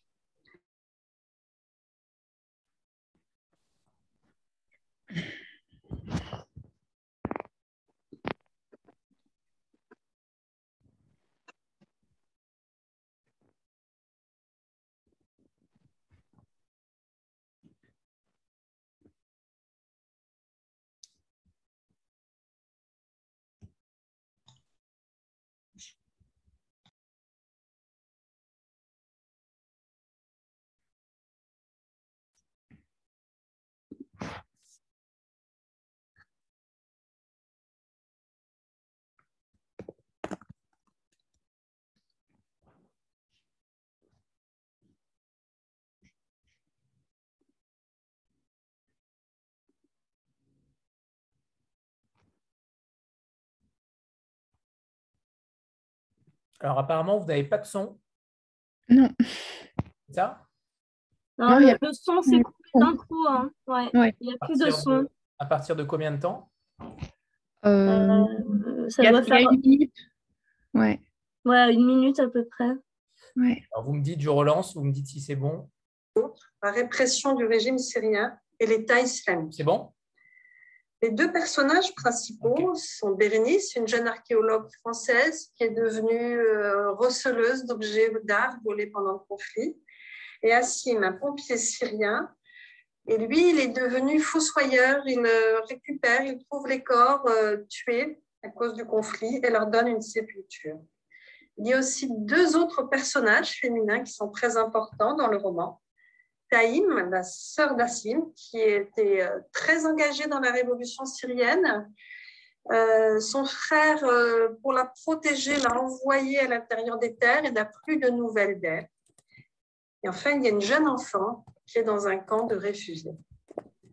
Ma première question concerne le, le parcours du manuscrit, puisque c'est un premier roman qui a eu le prix envoyé par la Poste. Comment l'avez-vous fait connaître euh, et comment et pourquoi l'avez-vous publié chez Actes Sud? Euh, Merci déjà pour cette, euh, pour cette contextualisation. Concernant le, le, manuscrit, alors je, voilà, je l'ai vraiment envoyé très simplement par le petit guichet de la poste du village de mes parents. Et euh, donc, c'est un miracle euh, s'il atterrit sur, sur la table d'Actes Sud, parce que c'est vrai que c'était une maison qui m'était euh, très chère, notamment parce que c'était à travers une de ses autrices aussi que j'avais pu me documenter sur la révolution syrienne. Donc, voilà, une grande pensée pour Justine Ogier et son magnifique essai qui s'appelle De l'ardeur et qui est consacré à Razan Zaytouneh donc une avocate euh, syrienne et grande figure de la révolution de, voilà, de, ce printemps arabe en Syrie. Et euh, je, l'ai lu à un moment où j'étais en train de, de, rédiger, cette histoire de, de Taïn. Donc il y a eu, il y a eu un, grand, euh, un grand écho et voilà, un petit peu aussi par. Justement, moi, c'est un premier roman, j'avais pas d'attache, j'avais aucun contact non plus. C'est pour ça que je suis passée par voilà, le truc très classique de on imprime le bébé, on le timbre et euh, on l'envoie. Et donc, euh, oui, je suis, je suis contente qu'il soit arrivé sur, le, sur la table d'Actes Sud parce que pour moi, il y avait une, filiation aussi par, par là. Tout à fait, puisque le livre est dédicacé à Razan Zaytoun. Peut-être vous pouvez nous la présenter et nous dire en quoi elle vous a inspiré et aussi pourquoi vous avez eu envie d'écrire sur le conflit en Syrie. Alors, pour répondre à la première question, donc Razan Zaytounet, c'est euh, est une avocate euh, syrienne en défenseuse des droits humains. Malheureusement, elle est disparue euh, en décembre 2013, certainement enlevée par des groupuscules islamistes. Et jusqu'au bout, c'est quelqu'un qui va documenter les exactions du régime, mais aussi des, groupes et des milices qui vont se, se développer un peu au crépuscule de, de la révolution. Et moi, c'est une figure qui m'a énormément frappée au moment où j'étais en train de justement constituer euh, ce personnage de Taïm, qui est la sœur d'Assim. Et euh, j'avais commencé à construire Fury euh, sur le principe d'une variation des Orestes d'Échille. Donc, j'avais, si je, devais traduire en des termes contemporains le couple de personnages Electre-Oreste. Et donc, je, savais dans cette, euh, que dans cette électre contemporaine que j'essayais un peu de, voilà, de, de, mettre sur pied, je, voulais que ce soit une euh, jeune étudiante qui prenne part aux révolutions, qui, euh, voilà, qui, verbalise et qui incarne cet espoir immense qui s'est soulevé lors des premières manifestations.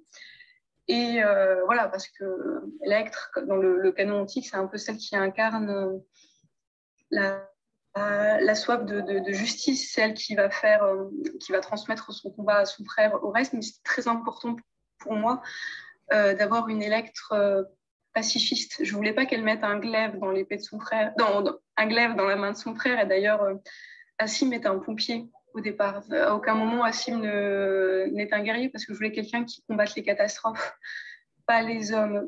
Donc voilà, j'avais ce couple-là et donc j'essayais de mais voilà, de donner corps à ce, personnage moderne. Et euh, voilà, le, destin a fait qu'en parallèle, j'avais euh, un ami qui travaillait sur euh, un projet de, montage d'archives, de vidéos citoyennes de la révolution syrienne. Et il avait choisi comme fil conducteur de, ces images les textes de Razan Zaytouneh et la biographie de, Justine. Et donc, c'est lors d'une projection que j'ai découvert à la fois voilà, ce, cette avocate et en même temps les, mots de Justine Augier pour, euh, pour la décrire. Et ça a été, euh, un choc magnifique parce que moi, j'essayais de, voilà, de, de, donner corps de mon côté une électromoderne. En fait, y il y avait une femme qui existait et qui dépassait le, le, canon antique, qui renouvelait vraiment toute, euh, toutes ces notions d'espoir, de, de, résistance. Donc voilà, forcément, on peut être ému et très admiratif de, ce combat-là. Et je voulais quelque chose de son souffle, de son enthousiasme, de son espoir passe euh, à travers ce, livre. Donc je, elle, a, hum, elle a beaucoup nourri ce, personnage de Taïm même si par ailleurs, voilà, Fury est un, est roman, donc euh, l'arc narratif de, Taïm était déjà scellé euh, à plusieurs égards, parce que, donc, bien sûr, en parallèle, je me suis énormément documentée sur, sur cette révolution et d'autres figures sont venues aussi enrichir ce, ce, récit, et notamment le, destin des, des, jeunes activistes qui s'étaient fait appeler les, mariés de Damas. Donc voilà, ce sont ces images qui se sont qui se sont un peu entremêlés pour euh, donner corps au personnage de, de Taïm. Mais bien sûr, moi, si j'ai. Euh, J'aime pas dire dédicacé parce que c'est quelque chose d'énorme, mais euh, j'en suis pas dit, mais je voulais que le nom de Razan Zaitouneh figure en début de, l'ouvrage pour permettre à chaque lecteur euh, de se renseigner sur elle, d'aller taper son nom sur Google tout simplement, de, lire ses textes, de voir tout ce qu'elle avait accompli. Et voilà, c'était une façon pour moi de, de, de, de, permettre aux gens aussi de, la rencontrer par, euh, par eux-mêmes. Euh, alors après, la deuxième question. Pourquoi sur la Syrie Est-ce que c'est un sujet qui vous tient à cœur Parce que... Euh, oui, c'est vrai que c'était une question que ma mère m'a souvent posée quand je me suis lancée dans le projet. Mais, pourquoi, pourquoi un sujet aussi dense c'est peut-être compliqué à, exploiter, surtout dans, un, premier roman, c'est parce que moi, ce, projet, euh, il, découle vraiment d'une prise de, conscience, on va dire, en deux temps. Le, euh, premier temps, c'est parce que, euh, voilà, comme vous l'avez dit, moi j'ai un parcours de lettres en Cagne, mais aussi de, sciences politiques. J'avais étudié le, droit international et après, quand je suis rentrée dans les institutions européennes, j'ai plutôt été dans, dans la commission de, droit ou de marché intérieur. Donc en fait, je me suis éloignée de, ces problématiques, mais qui, m'étaient chères. Elles me sont venues euh, en pleine face. un jour, j'y étais absolument pas attentive c'est je, devais rapidement assister euh, à un point euh, au cours d'une réunion euh, de commission et au moment où je suis rentrée dans la salle, il y avait une délégation de survivantes yézidis, donc on devait être aux environs de 2017-2018, qui étaient venus à la tribune pour témoigner des exactions dont leur communauté avait été victime, qu'elles avaient elles-mêmes survécu. Et, moi, je me suis, en sortant de, cette salle avec mes petites notes sur le géoblocking à l'époque, je me suis sentie extrêmement conne. Je ne peux pas le dire différemment. J'ai vraiment eu honte parce que moi, là-bas, j'étais rentrée dans cette pièce pour euh, avoir euh, une information technique sur quelque chose de, très précis. Et, l'histoire nous rattrape un peu. Et moi, je me suis vraiment interrogée, mais voilà, pourquoi j'avais décidé de faire des sciences politiques au départ Est-ce que ce que j'en faisais au quotidien Et donc, euh, passer ce constat d'impuissance, il y a quelque chose qui s'est mis en place et que je me suis dit, je peux, je peux pas faire grand chose euh, à mon échelle, mais au moins je détournerai plus regard. Et j'ai, à l'époque, j'avais commencé une entreprise de, de recherche, de renseignement euh, systématique. Il y avait un rapport qui sortait, un article, des, témoignages. Je, voilà. vraiment, je, je stratifiais de, l'information, mais il n'y avait aucun projet de, livre. Je... C'était, c'était, c'était beaucoup de, de, recherche, de réflexion, mais, mais vraiment sans, sans but.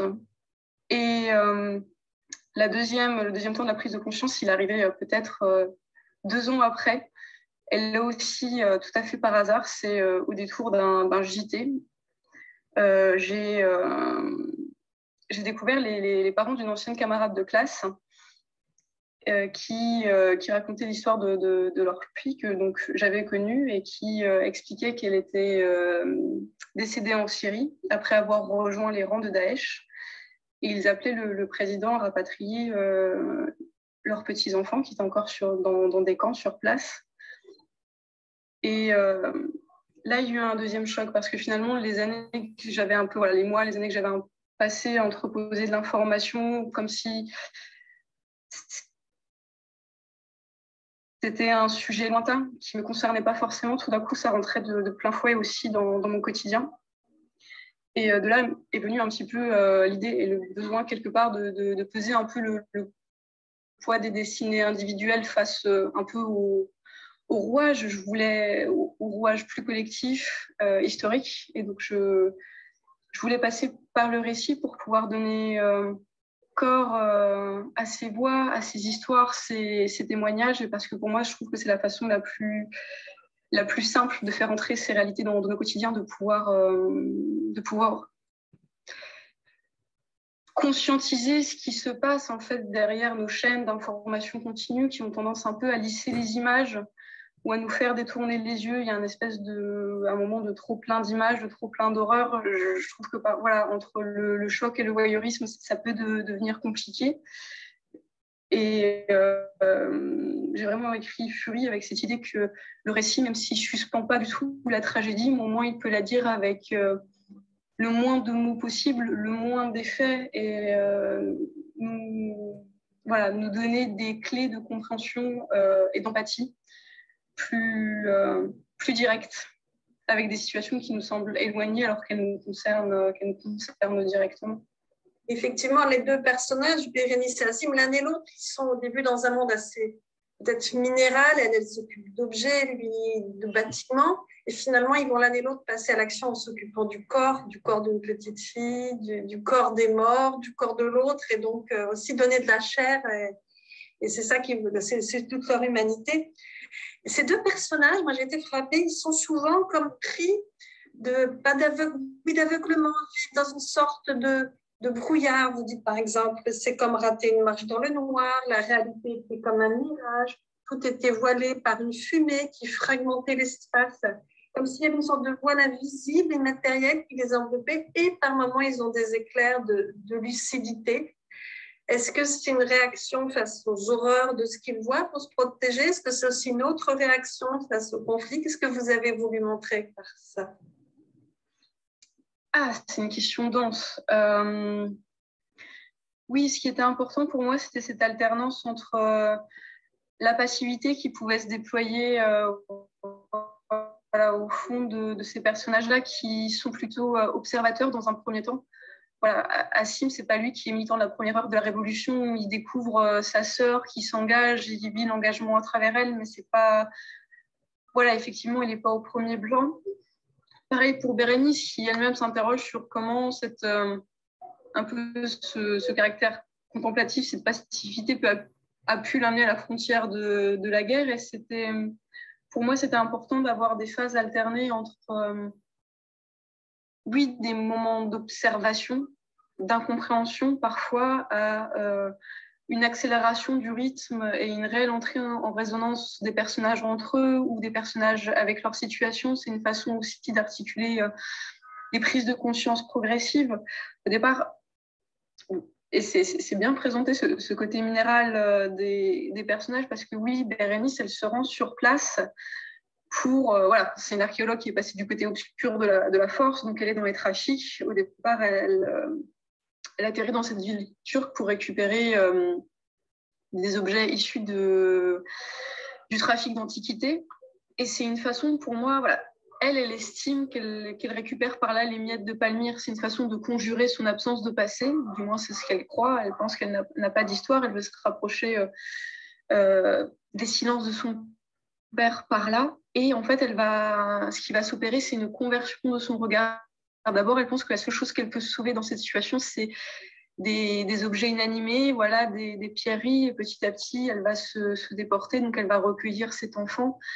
Et à la fin, elle va se, diriger vers le, Voilà, elle va vouloir euh, récupérer le témoignage des survivants.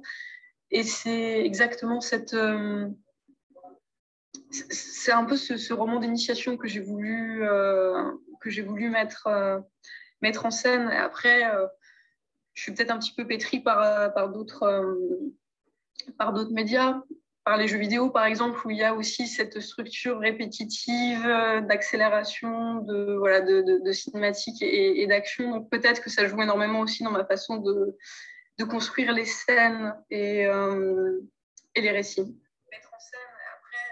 En Furie, il y a beaucoup de moments bien sûr difficiles, il y a aussi des moments de beauté, de grâce. Je pense à un moment où une jeune femme va enlever son voile, notamment. Et peut-être si vous acceptez de lire un passage, un très beau passage sur le mariage de Taïm. Ah oui. Ils avaient décidé que le convoi permettrait de couvrir la sortie d'autres personnes recherchées par la police secrète ou inquiétées par les fatwas. La dernière noce, avant que la ville ne soit étranglée par le siège. Même si c'était un mensonge, son insolence était une beauté qui avait de quoi émerveiller.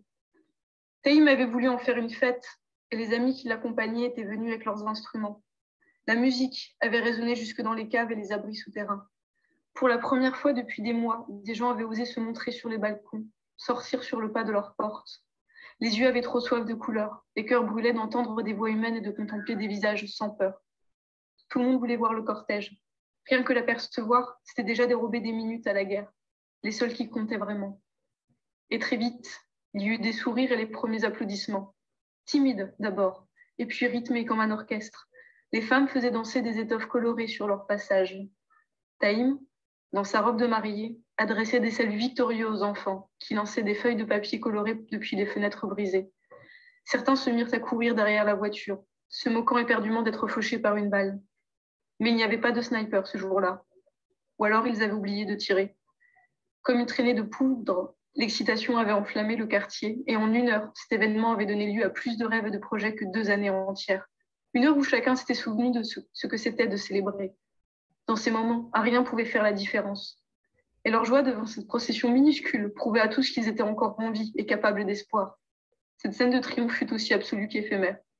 Mais elle avait fait oublier la faim et la défaite, le temps d'un simple mariage. Merci beaucoup. Je pense que tous, quand on le lit aujourd'hui, ça résonne aussi avec l'actualité, même dans d'autres pays. C'est très touchant. Merci beaucoup. Une dernière question. Le titre. Qui sont les furies? Et pourquoi ce titre? Alors oui, euh, c'est un titre court, mais euh, qui permet de faire des, points de résonance entre euh, l'actualité et la mythologie antique. Et forcément, ce furie, ça peut être aussi la, furie des hommes dans la guerre, la furie comme cette énergie du désespoir qui va un petit peu contaminer les, personnages, mais c'est surtout la figure antique de... Alors, on dit souvent que ce sont les figures de, la vengeance. J'aimerais bien un petit peu relativiser ça en, en revenant un petit peu aux sources, les, les les Érini en grec, je ne sais pas si je prononce bien, mais ce sont, euh, c'est le fruit du sang d'Ouranos versé sur Gaïa après la libération de, de, Chronos des entrailles de la Terre. Et finalement, c'est elles qui vont, avant d'être la vengeance, ça va être surtout la mémoire des fautes. C'est-à-dire, c'est la mémoire dans un monde qui est livré au temps, qui est livré à Chronos. Et donc, elles ont pour mission de se souvenir et d'harceler les criminels. Après, lors de l'érection du premier tribunal et euh, lorsque les dieux euh, demandent aux hommes de rendre la justice eux-mêmes, ces figures-là vont devenir ce qu'on appelle les, bienveillantes, parce qu'elles vont un peu abandonner leur oripeau euh, de, voilà, de, figures vengeresses. Elles vont rentrer dans la terre. C'est Athéna qui essaye un petit peu de, les amadouer une fois qu'elles ont perdu le premier procès de l'histoire de l'humanité. Elle dit non, ne vous inquiétez pas, vous allez rentrer dans la terre et vous allez être euh, des déesses euh, protectrices des humains. Voilà, vous allez veiller sur la prospérité des, récoltes. Mais par contre, il y a cette promesse à la fin de la pièce des Oresties que si ce pacte sacré entre humains et mortels, voilà, qui dit qu'à présent la justice va être une affaire euh, d'hommes, si ce pacte venait à se défaire, les furies pourraient réinvestir le territoire des mortels et poursuivre à nouveau les criminels. Et moi, mon constat, c'était après ces, euh, ces 11 ans de guerre, avec l'impunité du tyran ou du bourreau ordinaire, j'avais quelque part envie qu'un personnage réentrouvre la terre et vienne rechercher les furies. Donc là, avec ce, on va dire, ce petit background mythologique, c'est aussi une façon de, d'introduire une petite composante fantastique au roman parce que effectivement c'est l'histoire de Bérénice, cet archéologue qui, au détour d'un chantier en Thessalonique, va être muée par une sorte d'intuition qui, malgré elle, va déterrer cette euh, effigie de furie qu'elle va porter autour du cou. Et, euh, on comprend très vite que cette espèce de, euh, oui, de médaillon va opérer comme un espèce d'aiguillon d'intuition et qui va justement l'amener sur, sur le théâtre syrien. Donc voilà, c'était une façon de, rappeler les furies, encore une fois, pas de les réintroduire comme des comme des perceptrices de sang, mais vraiment comme un élan d'incarner quelque part une quête de justice. Et c'est pour ça que les furies se, superposent un petit peu de visage en, de visage, en visage. Elles peuvent être euh, des activistes, des combattantes euh, ou simplement des, réfugiés, des, des, survivantes. C'était une façon de faire passer cette, euh, cette soif de, justice, cette course de relais voilà, à travers à travers aussi les, les, les, continents et, et, les siècles. Donc voilà, Fury pour tout ça. Eh ben, merci beaucoup pour ce magnifique roman. Ben, merci beaucoup à vous pour votre patience et vos questions.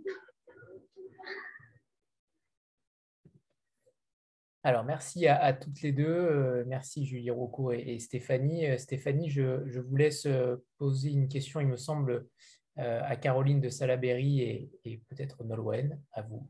Oui, bonsoir Caroline Nolwenn. Bah, je vais vous poser la question du texte du côté de l'éditeur. Donc, vous l'avez reçu par la poste.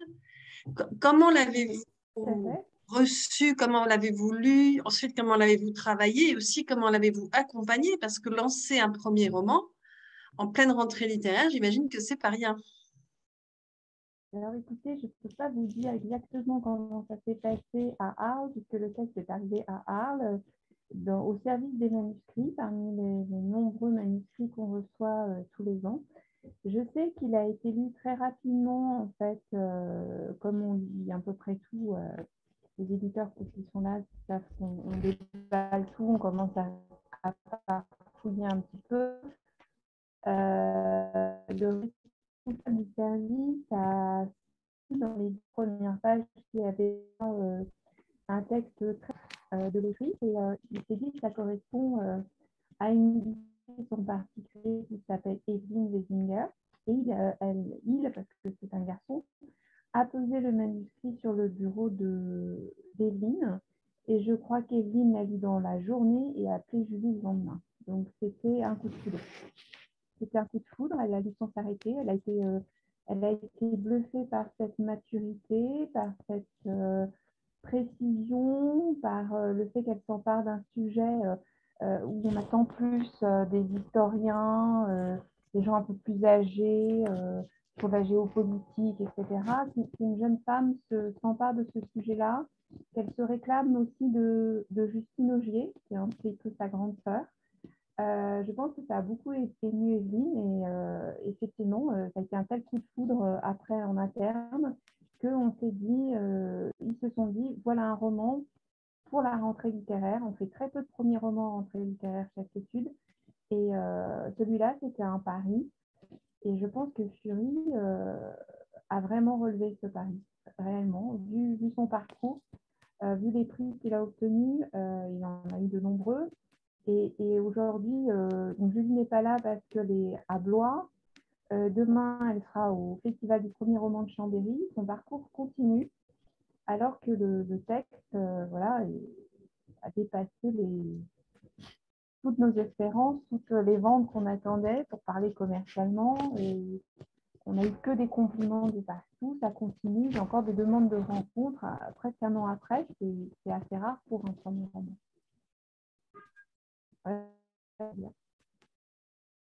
Allez-y si vous avez d'autres questions. Caroline, on ne vous entend pas très bien. Je ne sais pas si c'est vos ah. écouteurs. Alors attendez, je vais enlever mes écouteurs. Ça va mieux comme ça? C'est beaucoup mieux. Vous n'avez pas du tout entendu ce que j'ai dit ou j'ai parlé dans le vide ou pas? Non, non, non, on a, on a entendu euh, une grande partie, je pense. Ouais. Ça devrait être bon. Euh, alors, je ne sais pas si euh, d'autres personnes ont des questions. Euh, que ce soit pour, euh, pour les intervenants euh, Belfond ou, Actes Sud. je crois que Natacha n'est plus là. et si Julie, peut-être tu veux rajouter quelque chose sur, le, sur les conditions de vote et notamment le, formulaire que tu as fourni tout à l'heure? Bonjour. Euh, eh ben, s'il n'y a pas de questions au sujet de Ruoko, euh, oui, on peut en avoir après. Donc, je vous ai transmis en effet dans le, chat un lien, un Google Form qui vous permet de voter si vous n'êtes pas un client régulier d'une des librairies et donc si vous êtes ce qu'on va appeler la communauté Vlil, si vous êtes un, Vlilien et que vous ne voulez pas envoyer un mail à une des librairies, vous pouvez voter là. Et euh, donc, on rappelle hein, que sur les six finalistes, vous classez les six livres. Hein, donc, on ne choisit pas un livre, on les classe. Donc, on les a tous lus. Euh, et un pour le préféré, deux pour le suivant et, six pour celui qu'on a le moins aimé. Et du coup, votre vote sera, fera partie de, ben, sera pris en compte et déterminera le ou la gagnante. Et euh, Anthony vous a transmis un peu plus haut voilà, partage.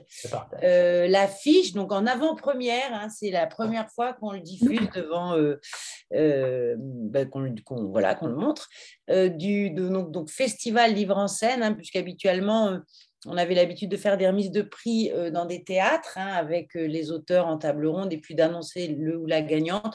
Et puis cette année, comme c'était les 10 ans du prix, on, a vu, on a eu envie de faire une grande fête voilà, en plus, on n'avait pas fait depuis très longtemps. Donc, on espère que vous viendrez très nombreux euh, le 26 juin. C'est libre, c'est gratuit, il n'y a pas besoin de s'inscrire. Vous venez, on sera très heureux. Il y aura une trentaine d'auteurs, dont évidemment euh, euh, ceux, ceux de la sélection de cette année. Et le ou la gagnante sera annoncé ce jour-là. Voilà. Parfait. Merci. Euh, alors, s'il n'y a pas de questions, il est temps de, vous remercier toutes euh, et tous, libraires, euh, auteurs, qui étaient présents pour ces, deux soirées. Maintenant, vous savez tout sur ces six finalistes. Vous pouvez voter en, âme et conscience. Entre les présidentielles et les législatives, vous pouvez donc potentiellement choisir vos coups de cœur et vos livres que vous avez lus, évidemment, et que vous avez aimés. Euh, donc voilà, merci, euh, merci infiniment à, tous et, bravo, Livre en scène. Euh, bravo. Anthony. Merci à tous et une très bonne soirée. Au revoir tout le monde. Merci, merci. C'était passionnant. Merci pour tout ce travail. Au revoir à tous. Merci. Bonne soirée. Au revoir, merci.